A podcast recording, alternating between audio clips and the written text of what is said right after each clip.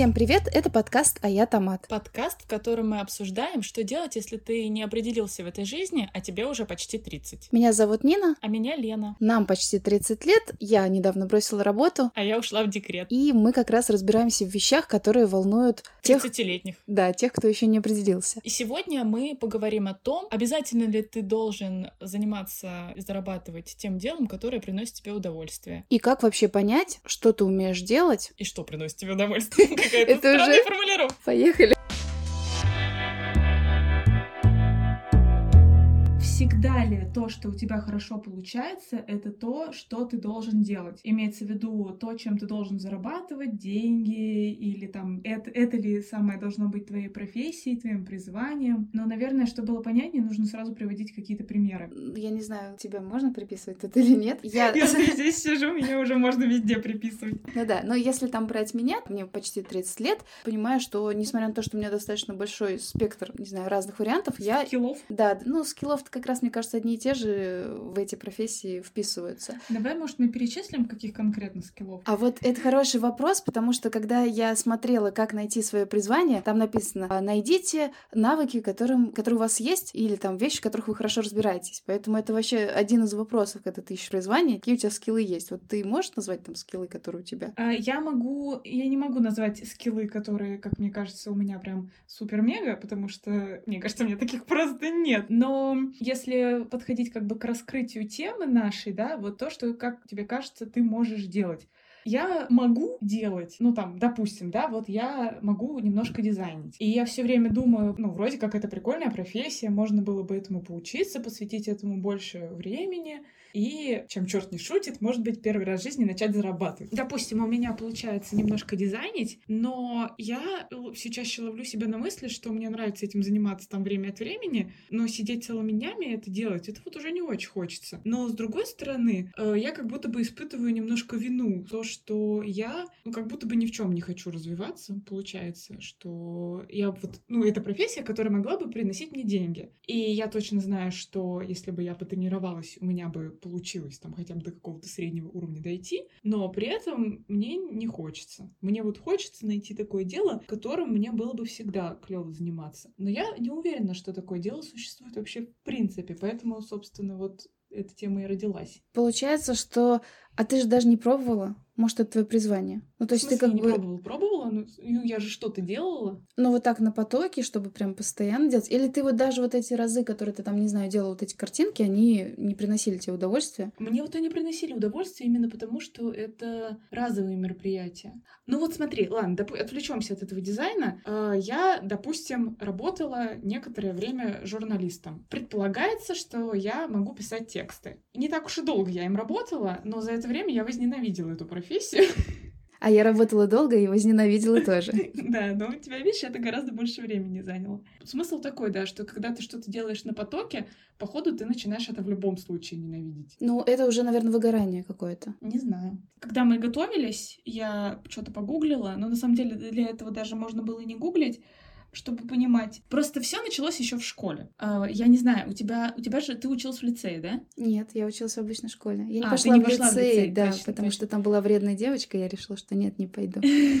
Вот, а у меня была проблема, вот, ну, не то чтобы это проблема, да, но она как будто бы в школе началась. А, Мне в 10 классе, вернее, на выпуске из 9 нужно было выбрать направление. У нас в школе было два направления — гуманитарное и физико-математическое. И как бы вроде как детям, у которых, допустим, были пятерки по литературе и тройки по физике, было проще выбрать чуть-чуть, чем те, у кого более-менее одинаковая была успеваемость, чем тем детям, у у которых была более-менее одинаковая успеваемость по всем предметам. Потому что вот как-то с детства в нас это немножко вдалбливают, что вот есть гуманитарии, есть технари, и ты там, допустим, можешь, не знаю, очень сильно любить какую-нибудь э, физику ту же самую, но при этом э, у тебя там хорошо получается писать сочинения, и на тебе ставят изначально в детстве вот это клеймо, что ты гуманитарий, и ты идешь по этому пути, а может быть тебе скучно писать эти сочинения, а тебе больше бы хотелось заниматься физикой, но в физике ты не такой крутой. Там есть ребята гораздо круче, чем ты. И получается, что этот путь для тебя закрыт, хотя он тебе интересен. И вот непонятно. С одной стороны, как будто бы это правильно. Ну, ты должен заниматься в жизни тем, что у тебя хорошо получается. С другой стороны, а если тебе это вот не нравится или нравится меньше? И как раз возвращаясь к этому мальчику, я прочитала статью на Меле про пример вот такого вот ребенка, который в детстве в школе тоже вот так вот выбирал свое направление, а потом где-то в старших классах прошел профориентационный тест, и мы, наверное, с тобой как раз к этому придем. И по этому тесту ему показало совершенно другие результаты. И он пришел к родителям и такой, мам, папа, а почему вы всю жизнь мне говорили, что я гуманитарий? Хотя мне вот тест показал, что я могу стать изобретателем. И вообще не хочу я поступать ни в какой НЯС. Идите нафиг. Я вот пойду там куда-нибудь, не знаю, в плетех. И мама с папой такие, хочется матом сказать, я не знаю, можно ли. В шоке мама с папой. И, мол, у тебя всю жизнь были пятерки по английскому, и там тройки по физике. Что это вдруг? Поэтому мы типа сразу думали, что ты вот гуманитарий, тебе нужно туда идти. А он сказал нет. Короче, я не помню, чтобы мне в школе кто-то говорил, гуманитарий я или математик, и ты в итоге в лицее, ой, ты же там вот выбирала какую стезю, ты решила, что у тебя все предметы хорошо, но ты гуманитарий. Я выбирала по принципу, что мне больше нравится. Но у меня была проблема в том, что за мной ходили учителя из разных типа направлений и пытались, эм, как бы так это сказать, помягче склонить меня на свою сторону. Но потому что всем э, нужно было, чтобы вот в их классе, ну, там были ученики с более-менее хорошими оценками. Я Тебя, не знаю, кто тебя схантил? Может, это как-то на... влияло на зарплату, я не знаю. Меня схантила в результате моя классная руководительница, но мне было очень тяжело, потому что мне было прям обидно. Я прям переживала, что ну, у меня... И, кстати, так оно и получилось. Мне нравились просто все предметы, ну, там, не все, но мне нравились разные направления, а получилось, что меня как будто бы одного лишили. И, ну, по сути, так оно и получилось, и я вот с того момента, как я тогда в 10 классе сделала выбор, я действительно сейчас полный ноль там в каких-то технических дисциплинах, потому что, ну, я не посвящала им время совсем. Ну, то есть ты думаешь, что... Мне грустненько. От этого тоже что-то там зависит? Я просто, ну, не знаю, мне тоже казалось всегда, что я гуманитарий, наверное, и я... Ну, мне кажется, так и есть. То есть я прям понимаю, что... Ну, я же потом пробовала после университета, я попробовала там немножечко, немножечко в программировании. И поняла, что вот я совсем это не могу и никак, наверное. Ну, хотя, может быть, тогда, если сейчас что-то пробовать, не знаю, можно было бы. Ну, кстати, может быть, я бы попробовала и поняла, что ни, ни черта я не могу. Смотри, это вот такой, такой тип разделения, а есть еще разделение на мальчиков и девочек. И я сейчас это говорила, и я подумала о том, что вот, например, у Лехи так произошло. Он мальчик. Надо пояснить, кто такой Леха. Да. А как мне? Мне прям сказать, Ну, просто что... один знакомый. Ты же можешь не называть, что это твой муж. Никому не скажем об этом. Ну, я думаю, что рано или поздно это всплывет. Ну, ты можешь сказать один... Человек, с которым я живу. В общем, вот человек, с которым я живу, мальчик, и у него как будто бы не было вариков, и его сразу, ну, как-то и родители, и он сам там с друзьями пошел по технической стезе. Но вот сейчас ему 30 с лишним. Да, да, ты не приписывай его в наш возраст. Да, ему больше 30. И вот есть такое ощущение, что как будто бы он вообще больше гуманитарий. Но у него как бы вообще уже в другую сторону ушла жизнь, и ну фиг его знает, как там оно вообще дальше пойдет. Ну, ему же это не мешает, не знаю, он может писать стихи какие-нибудь, если он гуманитарий. Там что еще гуманитарии делают? Ну да, но работа у него уже ну, техническая. Может, я вот каждый раз думаю, вдруг он страдает все время на работе. Наверняка страдает, я думаю. Хотя, слава богу, что техническое, представляешь, если бы было бы у вас в семье два гуманитария, и я не знаю, Мы же не говорили, что это семья моя. А, да? Не говорили? Ну, в общем, вы поняли. А, ладно, мы тогда предварительно с тобой поговорили вообще, что действительно такая проблема есть. И я посмотрела, какие вообще советы дают люди, когда э, ты пытаешься найти там себе призвание. И вот как раз э, одно ты назвала в самом начале о том, что надо посмотреть, какие у тебя есть навыки, выписать их, понять, что же ты умеешь делать. Вот. Э, следующее то, что ты как раз тоже называла, это профориентационные тесты. Вот. Ты проходила вообще какие-то профориентационные тесты, когда была в школе? В школе, да, но там они были какие-то очень, эм, как это сказать, примитивные. Ты, наверное, помнишь, там результат был, ты можешь работать в системе человек-человек, человек-животное, человек-техника, вот что-то такое. Вот, чтобы ты понимала, когда я вчера смотрела э, на на одном ресурсе, там известном, то ли Skillbox, то ли какой-то вот типа того, а, который как раз людям помогает э, найти профессию, и там была как раз ссылка на тест, где результатом ты поймешь, ты человек-человек, ты человек с техникой нет, а ты сейчас говоришь, что, что это э, примитивное, там что-то, возможно, это не совсем примитивное, просто другой вопрос, э, как ты сейчас прочитаешь. Потому что когда тебе 17 лет, и тебе говорят, что ты человек-человек, ты такой, типа, ну окей, человек-человек. А когда ты сейчас, то, может быть, ты какой-то, там есть расшифровка, может быть, ну я не пробовала. Нет, просто, возможно, э, вот там, где ты смотрела, есть какая-то реально более подробная расшифровка. У нас-то ничего не было. Нам просто говорили, ну вот ты человек-человек, и, и чего теперь с этим делать? Это очень широко, ты даже не знаешь, какие профессии в этой системе есть. Ну, а потом ты... По идее, человек-человек — это кассир в пятерочке, тоже отлично подходит. Но... Если что, я ни в коем случае не, не считаю кассира в пятерочке плохой профессией. И я подумаю о том, чтобы туда пойти. Я вырежу этот момент все равно. А, ну, смысл такой, что в целом тесты у вас были какие-то определенные, но ты, наверное, результат не помнишь. Ну, наверное, не человек-человек. Было как раз человек-человек. Да? Ага. Ну, я не так... похож, да, на меня? Да, вот я думаю как раз. А, ну, у нас были тоже какие-то тесты. У нас прям в одиннадцатом классе был, или в десятом классе, уже не помню, отдельный предмет, который так и назывался там типа профориентация, Ничего себе. где мы э, вместе с учительницей по ОБЖ, она там совмещала э, несколько предметов, мы разбирали вот эти тесты, прям книжечку купили, книжечку синенькую, а, проходили какие-то тесты, понимали, кто мы там интроверты, экстраверты и так далее, все. Вот. И у меня тогда было, что я должна быть журналистом.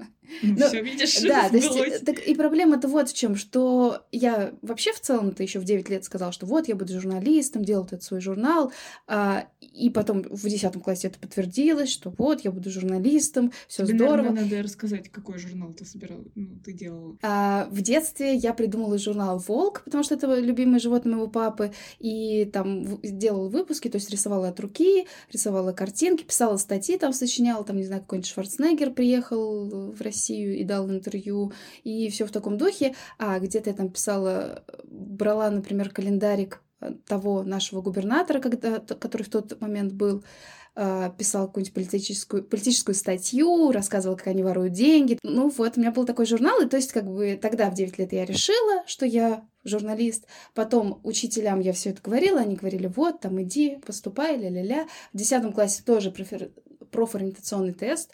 В университете мы учились на филологов, и там было отдельное направление журналистика, на него можно было там отдельно, соответственно, тоже, ну, как поступить тоже, там надо было написать эссе.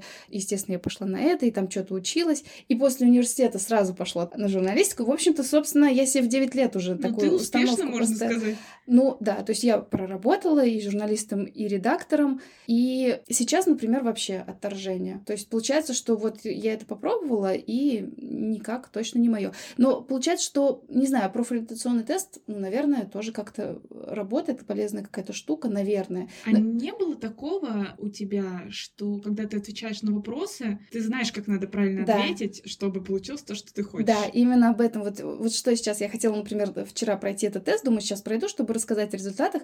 Но примерно что-то похожее я уже проходила.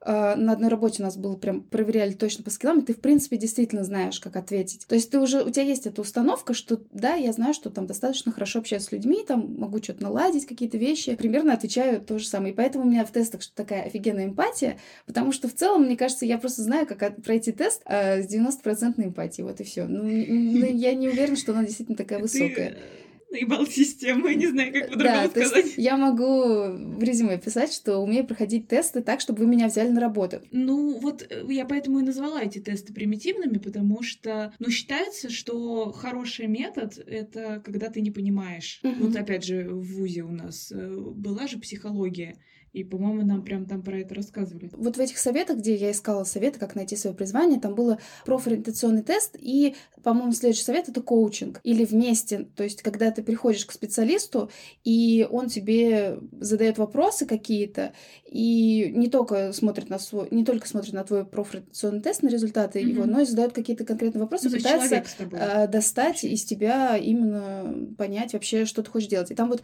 э, интересный момент, что нужно понять, например, во что ты ты любил играть в детстве? Ты вот можешь вспомнить любимую игру свою в детстве? Вот этот вопрос я ненавижу, потому что я ни во что не любила играть в детстве. Ну, ну тебе не я надо помню, работать. что я в машин... Отлично, я и не работаю. Но я помню, что я играла в машинке, а у меня были какая-то полицейская машина, скорая помощь я строила из кубиков э, полосу препятствий и запускала там эти машины. Лен, ну, как бы Лен, ничего, я это- должна быть архитектором. Нет, управлять людьми. Вот манипуляции. Я вот то, хочу что, не управлять. то, что ты делаешь знаешь, как раз. Я хотела немножко назад отмотать к тестам и к тому, что мы знаем, как правильно на них отвечать. И вот только сейчас мне в голову пришло, что это как раз к нашей теме. Вот смотри, ты говоришь, что э, ты хорошо можешь взаимодействовать с людьми. И я вот, например, знаю, когда эти тесты прохожу, вот у меня возникает проблема, что я знаю, что если я постараюсь, то я тоже могу хорошо взаимодействовать с людьми. Но мне это не нравится. То есть я очень много трачу на это энергии, ресурсов. И почему у меня журналистика не сложилась? Потому что там надо постоянно... Там не надо не только писать, да, взаимодействовать как бы сама с собой, с текстом и с темой, а там нужно постоянно с кем-то разговаривать, кому-то звонить. А мне вот это оказалось очень тяжело. И с одной стороны, я знаю, что я могу это делать, я могу понравиться человеку, но я этого делать не хочу. И получается, по тесту у меня вот то, что ты говоришь, Мгм. да, вроде бы я человек-человек, а вроде бы как будто бы и нет. Пожалуй, может быть, так и есть. Не знаю, даже что тут добавить. Проблема, вот почему мы, собственно, об этом и говорим, Ну, да, что и- непонятно. Если бы вообще можно было пройти профориентационный тест, найти свою работу мечты, то было бы все супер, никто бы тогда не страдал, и мы бы вообще подкаст этот не делали, а сейчас не знаю. Как хорошо, что есть такая Да, проблема. ситуация. Да, мы не знаем, как заменить слово проблема, но это действительно так и есть. Ну, вот возвращаясь к любимой игре, там, не знаю, вот каким-то вещам, которые любил в детстве, но и тоже действительно там сомнительное, вспомнить, вот, ну, я люб... ну, в целом, я любила делать куличики, там, не куличики, но вот знаешь, у меня двор, то есть я жила в доме, и папа дал мне то ли известку, то ли что, она такая белая, и то есть я разводила водой, у меня была моло- молочная каша. То есть, То есть в ты принципе, любишь готовить? Э, Да, может быть, я все-таки стану кулинаром. А сейчас, когда я не работаю, действительно поняла только, что люблю готовить, то может быть, может, вот это мое Может, у призвание. тебя вообще это семейное, как это наследственное? Но еще я делала кладбище домашних животных, поэтому не знаю, может быть, я должна работать в ритуальных услугах. Ну, то есть тоже у нас такая была игра с Слушай, подружкой. это очень серьезный бизнес, туда просто так не попасть. А, ну, кстати, да. Лучше тортики. Да, но тортики у меня уже мама делает, поэтому я тут, наверное... Здесь самое время телефон дать или ссылку А, на да, Телеграм. да, Светлана Калякина, покупайте тортики. Вот, и еще там такой якобы провокационный вопрос, ну не знаю, насколько он провокационный, нужно вот прямо сейчас, вот чтобы ты себе а, задала и прямо сейчас ответила, если ты, а, тебе не нужно сейчас зарабатывать на жизнь, и у тебя есть все ресурсы, какие нужно, чем бы ты сейчас занималась? Записывал подкаст. Я не знаю.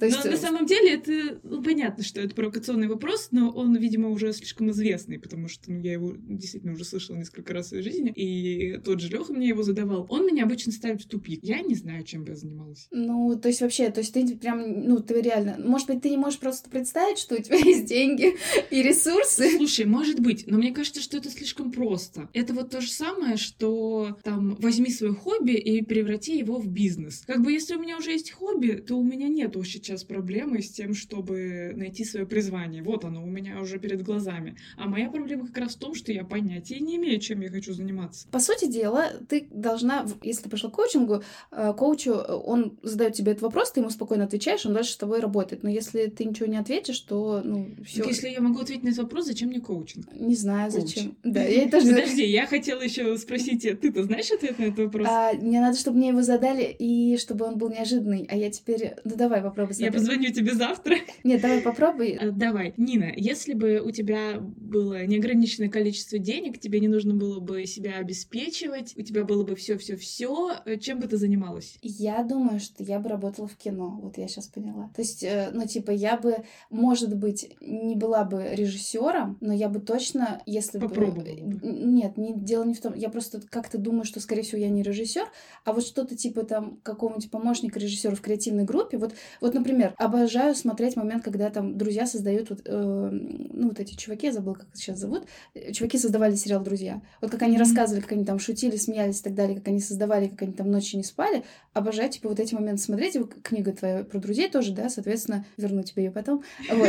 А, Соответственно, очень интересно это читать. И вот, ну, опять же, вот Вот, это вот... у меня, знаешь, только сразу возникает возникает вопрос, так тебе нравится именно то, что они кино снимали, или то, что у них была такая компания, и они вместе веселились, шутили, потому что ты не первый раз уже об этом говоришь, и акцент как будто бы на обстановку, на команду, на друзей, вот на это, на все. Может быть, может быть, у меня нет Может друзей быть, не просто. кино. Я не знаю, ну вот Расходимся, блин. Да, но вот смотри, э, то же самое, это вот, э, опять же, пример у меня Балабанова и Бодрова, да, то есть вот когда они там, не знаю, обсуждали какие-то вещи, хотя там больше, наверное, про дружбу, не про создание фильма, но тот же Балабанов, как он создавал свои фильмы, опять же, у него, э, я забыла, как его зовут, Сильянов, да, Сильянов, а, вот они вместе создают, как они ищут там этот свитер, как ищут мобилу, как ищут э, пиджак, вот это все происходит, этот процесс, и когда у тебя в итоге что-то рождается. Но это тоже, опять же, что-то связано с кино. Мне интересно и как это снимается, процесс Тебе монтажа. когда получается в результате продукт вот Да, этот. да. И я бы, конечно, хотела в какой-нибудь креативной группе быть. Но именно с кино связанный. Но вот остальное я просто не знаю, что может быть, что может сравниться с кино, с Смотри, результатом. мы с тобой организуем интеллектуальные игры. По сути, схема действия примерно та же. Вы решаете какие-то проблемы, вы находите какие-то ресурсы, мы с тобой находим ресурсы тоже непонятно вообще из чего, там без денег, без всего, и в результате у нас получается продукт. Собственно, мне как раз вот это и, и нравится, ну, тоже самой. Ну, по- Но у нас получается не видеопродукт, а как бы мероприятие. Но мы впихиваем туда видеопродукты, если Потому возможно. что ты этого хочешь. Да, потому... ну видишь, значит, я и здесь, даже несмотря на то, Значит, что... тебе именно все-таки видео нравится. Да, то есть если я все-таки у нас есть действительно вот этот креатив, постоянно мы вместе что-то придумываем, но при этом мне хочется туда впихнуть какие-то видеоштуки, все равно остаются. И помнишь, а, я хотела, чтобы мы смонтировали видос с результатами, прямые эфиры прошу там, чтобы мы давай сделаем какие-нибудь такие штуки. А когда, кстати говоря, мы проводили тоже прямые эфиры вот из дома, когда пандемия бахнула, то есть тоже как раз Было бы формат приятнее, да? который интересный. Вот. Но в Кии другая проблема. Это что результат другой немножко. То есть ты, когда видишь видео, у тебя вот этот вот остается, ты его можешь потом пересмотреть, и... а кто-то может сказать, о, классно, супер, кто вообще не был с тобой в этом моменте. У нас, получается, вот кто в моменте был, там они такие классно, супер, и а какие-то вообще не- негативные ситуации происходят, да, допустим, кто-то что-нибудь, не знаю, сделал не то, что-нибудь фыркнул или еще что-нибудь, вот, и, и все стирается. Вот, ну то есть э, ничего не остается в результате. Вот в кино у тебя останется кино, ну там или ролик, или еще что-то. Вот. И то есть, а вот в Кии ничего не останется, кроме каких-то эмоций. А эмоции, ну что, ты там потом забыл довольно быстро. Поэтому Кии можно делать, видимо, бесконечно. Ну как бесконечно? Ну вот мы с тобой уже делаем его с 17 года и да, с 17 года. Невероятно. Не знаю, надо ли по- пометить, что такое Кии. Мы проводим что-то типа квиза, но как, что, где, когда. Это интеллектуальные игры, собираются люди, отвечают на вопрос. Еще один совет — это создать интеллектуальную карту. Но опять же, это возвращается к тому... То есть просто это техника, по сути дела. То же самое, те же самые вопросы, какие у тебя навыки. Вот, но ты это все делаешь либо... Сейчас есть супер разные приложения. Ты там просто отвечаешь на вопросы, и получается структурированно все данные за- забиваешь и получаешь какой-то, наверное, ответ. Но я, честно говоря, не пробовала. То есть там вопрос, например, какие навыки, да, понятно, там мы их перечислим. Что тебе нравится в нынешней работе? Вот ты как бы можешь сказать, потому что, хотя в нынешней работе сложно сказать, в предыдущей работе. То есть, что тебе нравилось в предыдущей работе? Это вопрос? Да, да. Ты хочешь, чтобы я ответила? Да. Что мне нравилось в предыдущей работе? А, Мне нравилось ощущение команды. И, собственно, когда это ощущение у меня исчезло, я ну, стала задумываться о том, чтобы уходить с этой работы. То есть я так вот иногда думаю, что мне вообще все равно, что делать. Лишь бы делать это вот с эйфорией. Вот будем снимать кино, значит, все таки Ну что, мне пофигу, да? Не знаю.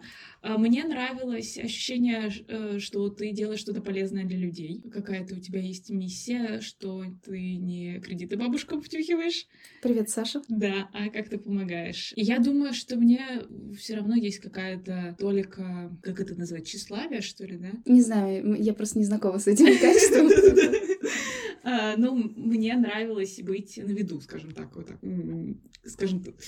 А, Тут вот очень тонкая грань. Мне нравится быть на виду, но дозированное количество времени, не постоянно. Так, хорошо, но ты при этом не сказала, что тебе нравился график, что ты могла работать, уходить по, там, не знаю... Нет, мне определенно все это тоже нравилось, но это были не определяющие позиции. Ну, то есть, если бы у меня была эта же работа по другому графику, я все равно бы на ней работала. Даже 24 на 7. Нет, 24 на 7 я бы нигде не работала. Ну, допустим, с 9 до 20 часов. Надо пояснить, что мой график был с 8.30 до 16.30, это 7 часов в день. И я просто хотела, чтобы Лена, Лена сказала это слух, чтобы люди знали, что вот так Лена работала. То есть был короткий, ну не, не то, что короткий, но, но короче. час короче, чем обычный рабочий это день. Бесит. Это не такая большая пропасть на самом деле. Это все равно. Ну, то есть как раз, когда ты составля... составляешь эту интеллектуальную карту, ты пишешь, что тебе нравилось в предыдущей работе, в том числе такие вещи. Например, мне, мне там нравилось ДМС, допустим, да, и ты понимаешь, что, да, у меня не было ДМС. Вот я могу сказать, что мне не нравилось в предыдущей работе, это мне не нравилось э, отсутствие денег. И это тоже очень важный момент. Ну и вот, опять же, ты прописываешь, то есть там, низкая зарплата,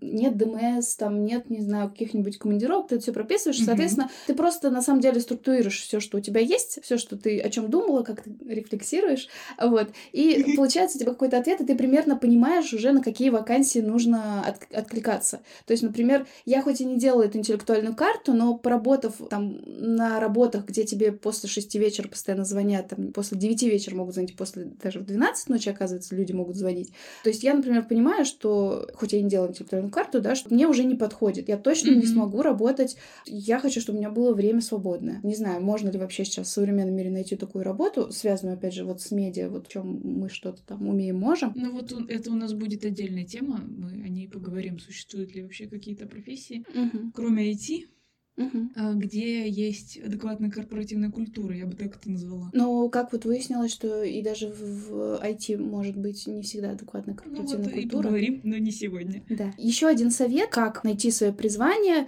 это gap year, как бы академический год.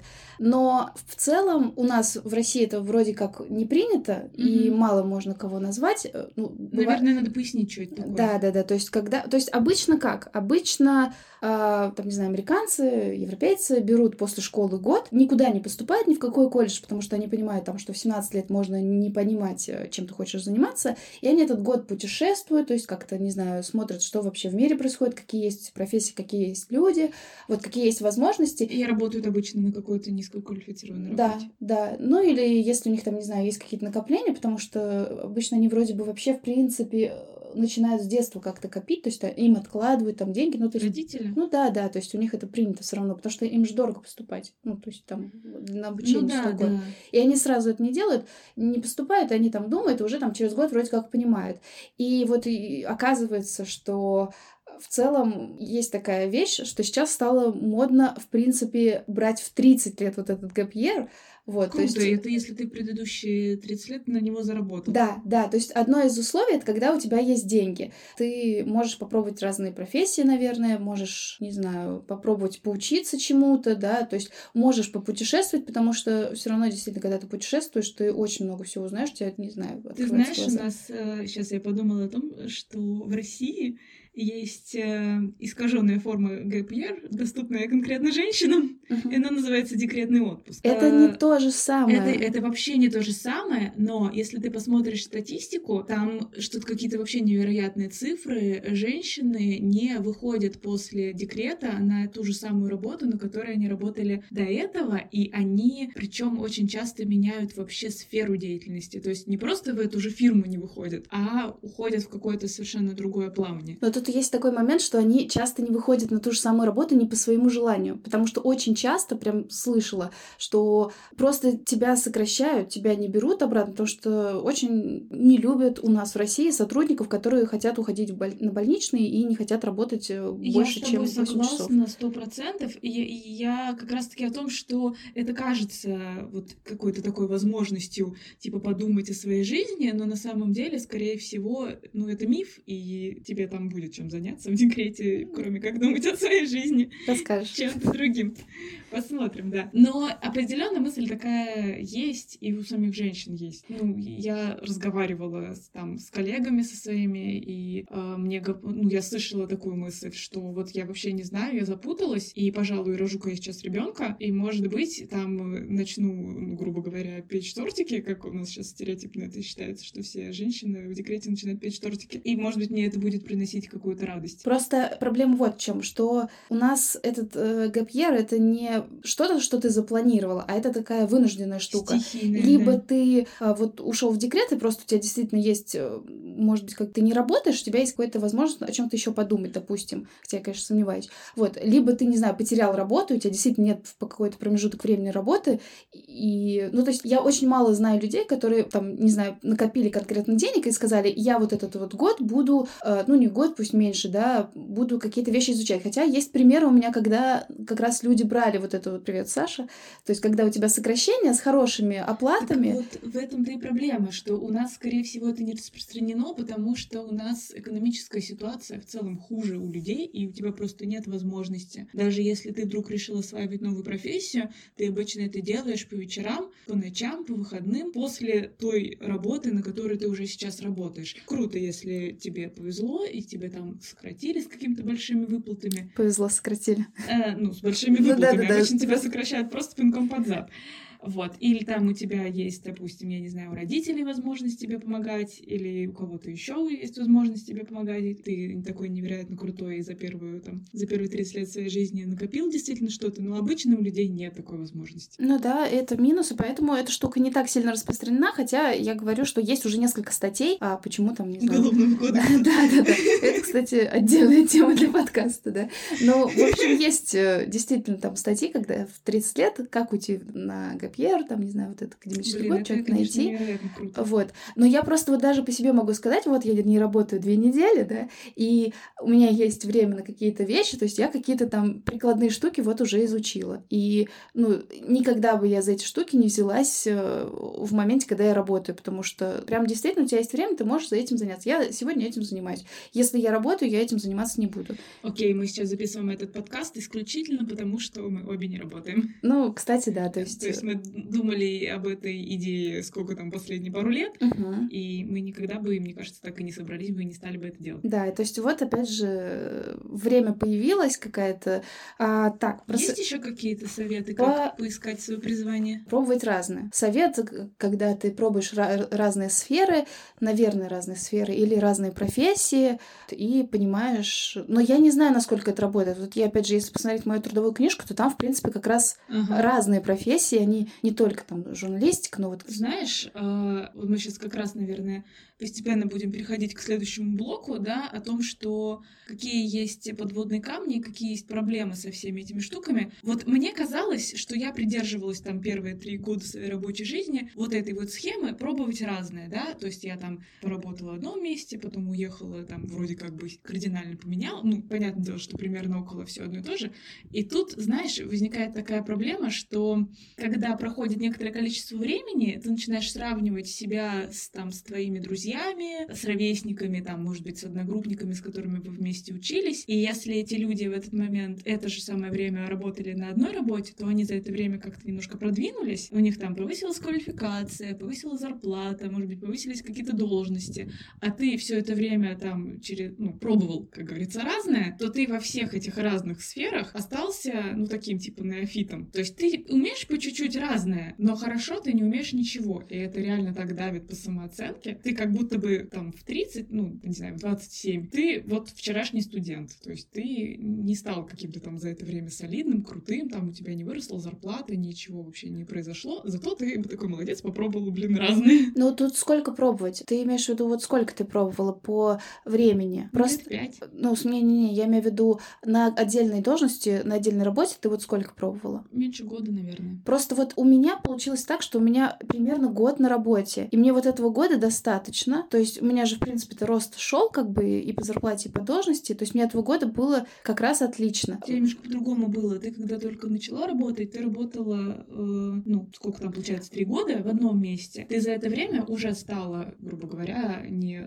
стандартным сотрудником, да, а руководителем. И дальше ты уже искала себе вакансии. Ну, э, журналистом, нет, так и осталась журналистом. Ну, это понятно, но я... Вот у меня первая работа работа была два с половиной года, это самое долго. Все Мгм. остальное год. Я к тому, что а, по-разному можно. Вот последняя работа у меня два с половиной месяца, это не очень хорошо. Но как бы, когда у тебя в 12 часов звонит босс, это тоже плохо. Нет, Вот. совершенно, да, другое. Нет, я к тому, что ты за это время действительно свои навыки сильно прокачала, и ты, допустим, уже уйдя на другую работу, ты уже была не э, ну, человеком, который пришел на побегушках что-то делать, а ты уже там могла организовывать людей, ты могла брать на себя ответственность, то есть у тебя уже был такой опыт. Ну да, но я к тому, что э, по-разному можно пробовать Ну, вот все новое. Вот я к тому, что я-то, например, ну как бы довольна тем, что пробовала, именно потому что э, в каждой работе я какие-то брала навыки, да, то есть какие-то Ну штуки, которые я записывала потом в резюме, и у меня просто типа нормально. Я и то и вроде могу. И пусть это, конечно, что-то типа не, не вот чтобы не в каждой профессиональной, но когда ты немножко знаешь вот то-то, то-то, то-то, ты можешь, в принципе, углубиться.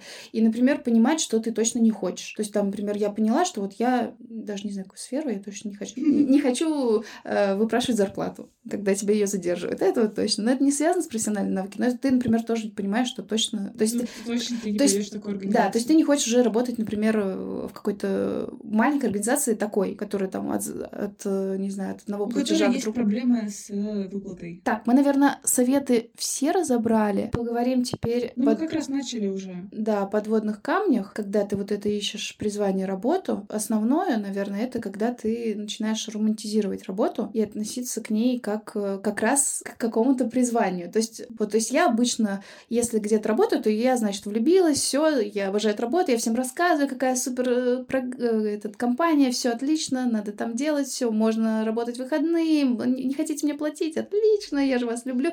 Ну, то есть, как бы абсолютно полностью погружаешься в работе и воспринимаешь ее не как место, где ты просто должен, по сути дела, деньги получать. И это тоже, ну, подводный камень, когда ты так относишься к своей работе. Ну, наверное, ты все-таки действительно хочешь от работы чуть больше, чем просто деньги получать. Но да, мы, ну, нужно иметь в виду, чем бы ты ни занимался, даже там. Ну, это вот то же самое, что все время говорят, если ты будешь есть свое любимое блюдо каждый день, то оно тебе надоест. И, наверное, если, вот опять же, нам очень сильно мешает, я не, не знаю, чье это высказывание, про то, что сделай свое хобби своей работой, и ты не будешь работать ни дня в жизни. Я, конечно, не знаю, может, у кого-то реально так получается, но, видимо, моя проблема в том, что у меня никогда не было такого хобби, которым бы я хотела заниматься прям вот сто процентов своего времени. Но мне все равно кажется, что можно устать даже от самого своего любимого занятия. Если И много вот работать... то же самое, что ты говоришь, если тебе даже безумно нравится работа, но при этом тебе не платят за нее, или звонят в 12 ночи, или сильно там агрессируют, то ну, ты все равно не выдержишь. А это такой момент, что до определенного момента, до определенного возраста ты как раз романтизируешь работу. То есть, если раньше мне звонят в 12 часов ночи, но я же зато люблю эту работу, конечно же, я буду продолжать здесь работать. А сейчас ты понимаешь, что нет, работа — это все таки вещь, которая не должна тебя убивать. Это вещь, которая должна помогать тебя поддерживать. Ну, то есть как-то жить. Приходишь как раз, э, но не сразу к этому приходишь. То есть э, до какого-то момента я действительно ее романтизировала. Теперь я хочу просто спокойную работу, которая была бы мне интересна, за которую мне не пришлось бы выпрашивать, там, не знаю, зарплату, не пришлось бы, не знаю, унижаться перед кем-то, чтобы все нормально все делали. Вот, ну, то есть обычная работа. Да, такие работы есть. Я имею в виду про- Нет, я про те, которые я писала, потому что, возможно, люди не знают, что есть. Хотя нет, наверное, знают, Я что... думаю, что все знают. Эм, У нас как раз-таки очень распространено, мне кажется, в стране вот эта вот идея, что так везде, да потерпи, да и лучше все равно ничего не найдешь. И на самом деле я и не уверена, что найдешь. Я пока вот не нашла. Плюс еще вот ты говоришь с возрастом, ты понимаешь, да, во-первых, у тебя появляется опыт, во-вторых, у тебя еще появляется ответственность за других людей, например, да. Тебе уже нужно там, может быть, и родителям помогать, и, может быть, детей своих планировать. Там, когда тебе 20, ты можешь такое наплевать, что тебе задержали зарплату, и там у мамы борщ поесть. А в 30 уже не очень хочется. Ну, также можно прийти борщ поесть. Еще и с собой взять э, в В какой-нибудь... контейнере. Да, да, да. Нет, абсолютно согласна. Еще такой момент, что у тебя примеры какие-то появляются, там ты видишь, а, что у других по-другому. И оказывается, у тебя ненормально. Ну, пример какой-нибудь из сферы IT. Есть знакомый, у него есть определенная работа в IT. Он знает свой график. Он знает, что он там работает с 11 до 8. Значит, э, если какая-то сверхурочная работа, допустим, то она, соответственно, оплачивается. Там оплачивается выше. Вот. Не может быть такого, что тебе позвонили, не знаю, вечером и сказали срочно делай, срочно обрачно, еще и с каким-то тоном, таким не совсем адекватным. И И когда ты видишь, что есть вот такие работы, а ты терпишь эти Я вещи, полностью ты... с тобой согласна. Еще знаешь, какой пример? Вот а, про моего знакомого, который тоже работает в IT. Я не знаю, как так получается, что IT — это у нас единственная, по ходу, сфера, в которой более-менее все адекватно. Вот что для меня поразительно, это то, что ты работаешь, и у тебя каждое какое-то количество времени, там полгода или год, есть какое-то собеседование, после которого тебе там повышают зарплату или там э, дают какие-то бонусы или что такое происходит, потому что на всех работах, на которых я работала, знаешь, как решался вопрос повышения зарплаты? Ты должен пойти И попросить. и унизиться, да, и попросить. А если ты не пойдешь и не попросишь, то даже если ты там, типа, очень сильно прокачался и стал выполнять за, там, за последний год в два раза больше обязанностей, тебе так и будут платить там какую-нибудь начальную ставку. И это было не на одной работе, а прям вот на череде работ, на которых я А работала. я теперь знаю лайфхак, как просить э, зарплату, если тебе ее задерживают. Ты просто говоришь, что вот этого числа ты платишь за квартиру. И типа тебе негде взять, и тогда, ну, как бы тебя директор немножко смещает вперед над остальными, потому что он знает, что 10 числа ты платишь за квартиру, и, и как бы, ну, с арендой тут ни- ничего не сделаешь. Поэтому вот такие лайфхаки ты узнаешь. Но когда ты кому-то другому это рассказываешь из нормальных каких-то сфер, как приличных, вот, то, конечно, люди не верят, не понимают вообще, как это возможно. Но мне кажется, у нас даже уже какая-то другая тема, даже немножко мы... Нет, ну это так оно и есть. Вот что делать, если ты понимаешь, что ты умеешь только вот быть, допустим, работать в сфере медиа, а сфера медиа тебе вообще не подходит по вот этим всем пунктам, которые тоже очень важны. Потому что объективно, давай говорить, да, может быть, конечно, где-то и существуют такие организации медиа, но точно не в нашем городе, где могут быть такие же условия, как в том же IT. У нас просто нет. У нас довольно низкие зарплаты. Как минимум от тебя будут требовать работы 24 на 7. Это будет обязательно стресс. Ну, это любой, наверное, небольшой, ну, не столица, не Москва. Вот да, так любой не столичный город. А я думаю, что у нас еще город-миллионник, там, где поменьше жителей, там еще все хуже. Там просто ты держишься за ту работу, которая у тебя есть, и не думаешь даже о том, нравится она тебе, не нравится, призна... призвание твое, не призвание. Скажи спасибо, что вообще у тебя есть какая-то работа. Мгм. Ну, в целом, это вообще ведь не только медиа. У меня, в принципе, много знакомых, кто и не журналист, там, и не связан никак с этой сферой, но то же самое, та же самая проблема. То есть в 30 лет м, там человек не понимает, что, чем он хочет заниматься. То есть, хотя вот я даже вчера спрашивала своего знакомого, э, любит ли он свою работу. Он спросил меня, выуживаю ли я информацию для подкаста. Вот, я сказала, нет, нет, нет, я это использовать не буду, просто расскажи мне. Вот. Ну, в общем, рассказывай. Вопрос такой, то есть э, ты видела ли меня когда-нибудь не в рабочее время, чтобы я пошел просто попрограммировать? Ну, типа, пойду-ка я попрограммирую. И что, ты видела? Нет. Ну, то есть, как бы это в рабочее время, да, супер программируешь, но если ты не в рабочее время, ну, как бы не хочешь это делать, ну, Ничего себе. то есть тогда возникает вопрос, твое ли это призвание. Ну, Так то есть, нет, почему? Но это же все равно какой-то баланс. У тебя есть какая-то другая жизнь. Если ты знаешь, что у тебя есть заранее время на то, чтобы делать вот это, зачем тебе делать это в свободное время? Типа, может быть, тут мысль такая, что ты настолько любишь, что готов это делать в любое время. У меня, опять же, есть знакомый из IT, который реально себе оборудовал все в комнате очень там удобненько, прям на балконе, компьютер все поставил, и оттуда не выходит с утра до вечера, потому что он реально кайфует, он реально это любит. Вот немножко разное. Мне кажется, это с одной стороны круто, а с другой стороны, там, быть в отношениях с таким человеком я бы, например, не хотела, который все время только занимается своим делом, а как бы Нет. еще другие обязанности. Не-не-не, он выходит. Нет, то есть там выходит, да, на прогулку с детьми, там, забрать из садика, все абсолютно. Просто вот, э, как бы, если человек спросить, а что бы поделать, то есть это не то, что он там на всех забивает, но просто такой вот интерес. Часто люди говорят, что ищут это заветное призвание и думают, что оно одно. А Ага. оно, возможно, и не одно призвание. То есть их несколько у тебя. Но, блин, одно бы хотя бы найти.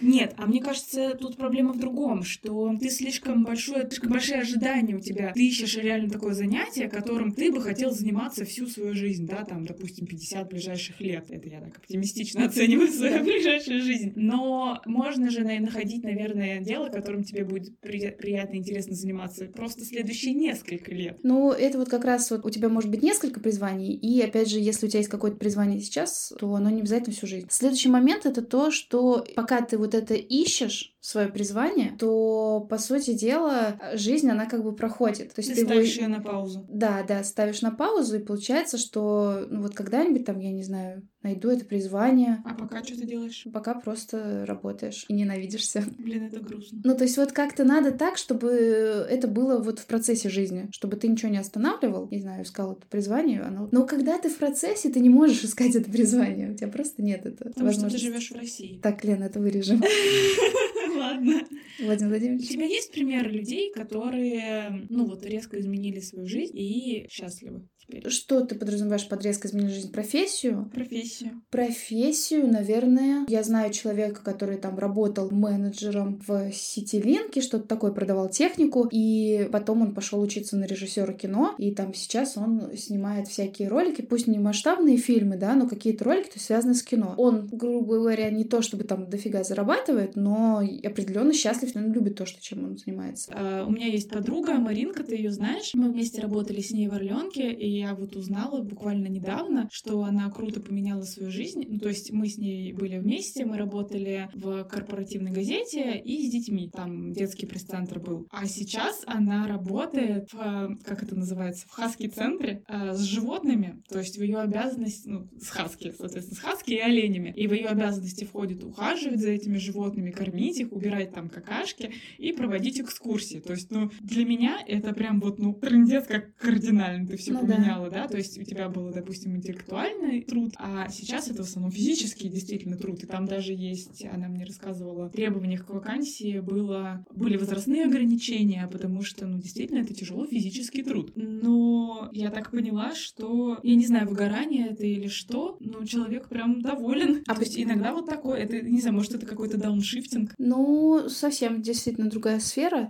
И, честно говоря, иногда мне вот чего-то такого хочется. Я но вот, например, не связанного очень... с собаками. Вообще не, не связанного с живыми существами, хотелось бы. Цветы, ты можешь цветы. Мне очень грустно, что я ничего не умею делать руками. Я вот так завидую людям, которые там умеют там готовить или рисовать, или что-то вот сшить. У меня что-то руки растут из жопы, а так обидно. И получается, что единственное, что я могу, это делать что-то головой, а делать что-то головой я уже не хочу. Ну, можешь э, сейчас начать какие-нибудь рукоделия э, искать. Ты видела бутылку, которую я сделала в стиле декупаж, и чувствую, это не мое. Ну, определенно. Определенно сказала я. Я вчера смотрела видос на Теде, и там, я не помню, как зовут эту женщину, она коуч известный, и она рассказывает, сравнивает тебя, человека, с яйцом, и вот то, что ты делаешь, это скорлупа, да, вот все, что ты делаешь. Не про человека с яйцом. Нет, в смысле, она сравнивает тебя с яйцом. Ты яйцо, а, Лен. Я человек с яйцом. Нет, ты пока не человек с яйцом. Типа тебя человек с яйцом, с человеком с каким-то нормальным предметом. Нет, нет. В общем, ты яйцо. Ты яйцо, Лен. Все, зафиксировали. Ты яйцо. Смотри, а, то, что ты делаешь, это вот оболочка, скорлупа. Ага. То, что люди про тебя знают, это вот скорлупа. То есть люди знают, что Лена журналист, Лена пишет тексты, Лена верстает картинки, да, то есть, ну, как бы Лена там проводит интеллектуальные игры, твоя скорлупа.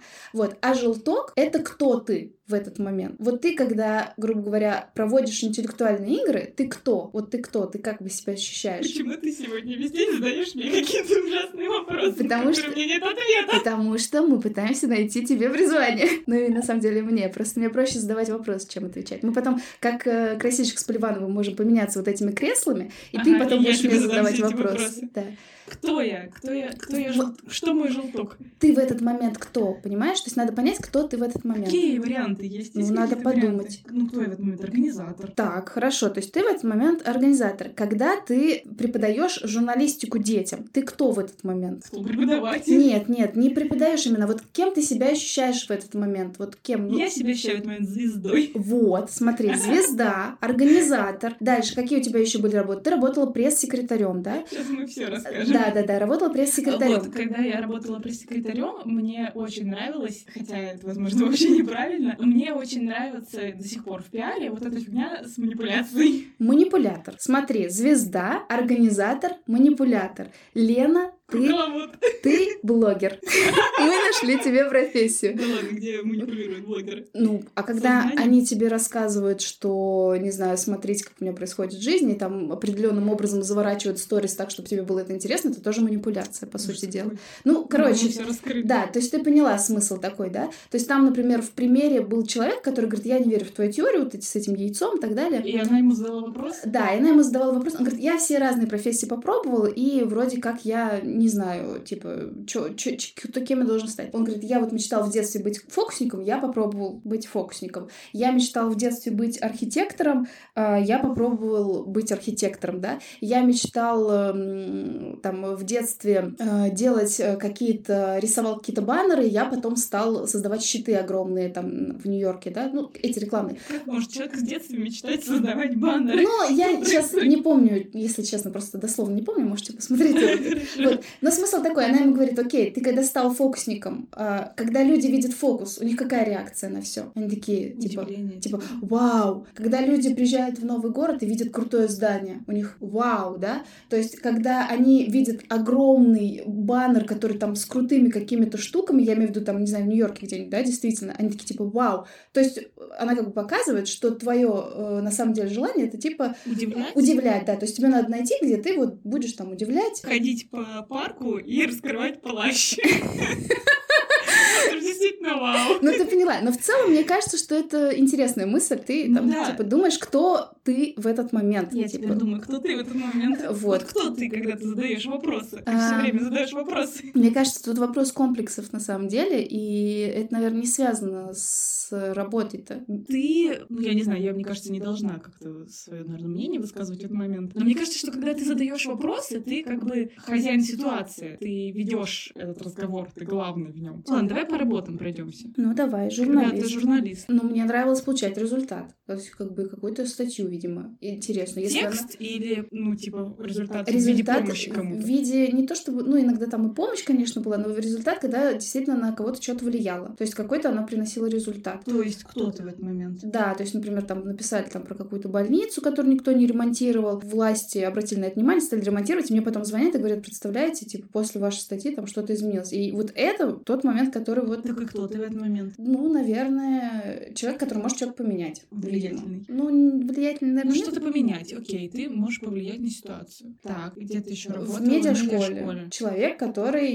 И ты была руководитель продакшн-студии. Да, на минуточку. Человек, который организовывает... Да, и смотри, вот больше такой момент, что мне нравилось. Давать возможность детям попробовать то, что там им кто-то другой не даст. А я увидела, что журналистов зовут на пресс-конференцию в зоопарк, взрослых журналистов, и просто я туда приглашаю детей, мы с детьми приходим, и дети бы просто так вместе с другими взрослыми журналистами, может быть, и не оказались бы, да, то есть обычно отдельные съемки что-нибудь делают, там еще что-нибудь, да, а здесь они вместе стояли со взрослыми журналистами, задавали вопрос, ну, то есть ты как бы в этот момент человек, который может, я не знаю, опять же, как это, это... это похоже на самом деле, на предыдущее. Окей, давай, ты работала в пиаре. Сложный момент. Это ты имеешь в виду... Так, посмотри, я работала SMM. SMM. Ну, SMM ты тоже, ты там больше работала не конкретно SMM, а, ну, скорее в пиаре. Ну да, да. Вот. Но если просто, опять же, брать SMM, там вот был такой момент, не обманываешь ли ты себя, ну вот я просто помню момент, который мне нравится, это когда ты а, решал какие-то проблемы с помощью своей работы. То есть, например, там действительно пару купила родителям какой-то обогреватель, отвезла куда-то в деревню очень далеко,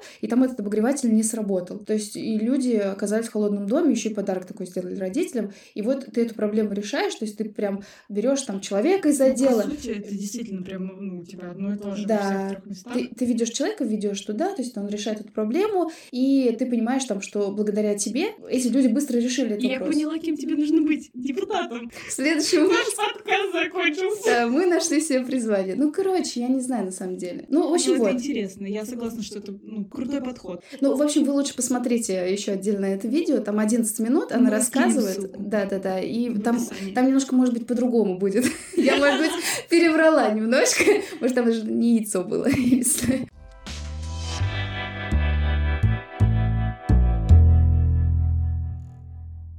Какие мы можем сделать выводы. Есть несколько вариантов. Мы можем забить на призвание и действительно зарабатывать деньги тем способом, которым у нас получается. Такие ситуации в жизни довольно часто встречаются, и ничего плохого, в принципе, в этом нет. Иногда тебе действительно нужны деньги. Какой еще есть вариант? Есть вариант, что не зарабатывать и заниматься только своим призванием, но только в случае, если у тебя есть какая-то другая поддержка финансовая. Искать себя всю жизнь. Ну, типа того, да. Было бы неплохо. Но это не наш вариант. Какие еще есть способы? Есть способ, который мы пытаемся реализовывать. Это когда у тебя есть основной какой-то источник дохода, а в качестве хобби в свободное время ты занимаешься и пытаешься там организовывать какие-то проекты для души. Но вот эти проекты, они потом должны перерасти в основное хобби? Или просто параллельно ты всегда? Ну, то есть два, видимо, Всегда тут, параллельно. Тут, тут два варианта, наверное. Можно, Ну где да. ты постепенно делаешь это своим делом основным, а можно просто, когда это параллельно существует, ты делаешь какие-то вещи прикольные так и где-то зарабатываешь. Ну, типа, да, не бросаешься в омут с головой, а раскладываешь яйца в разные корзины.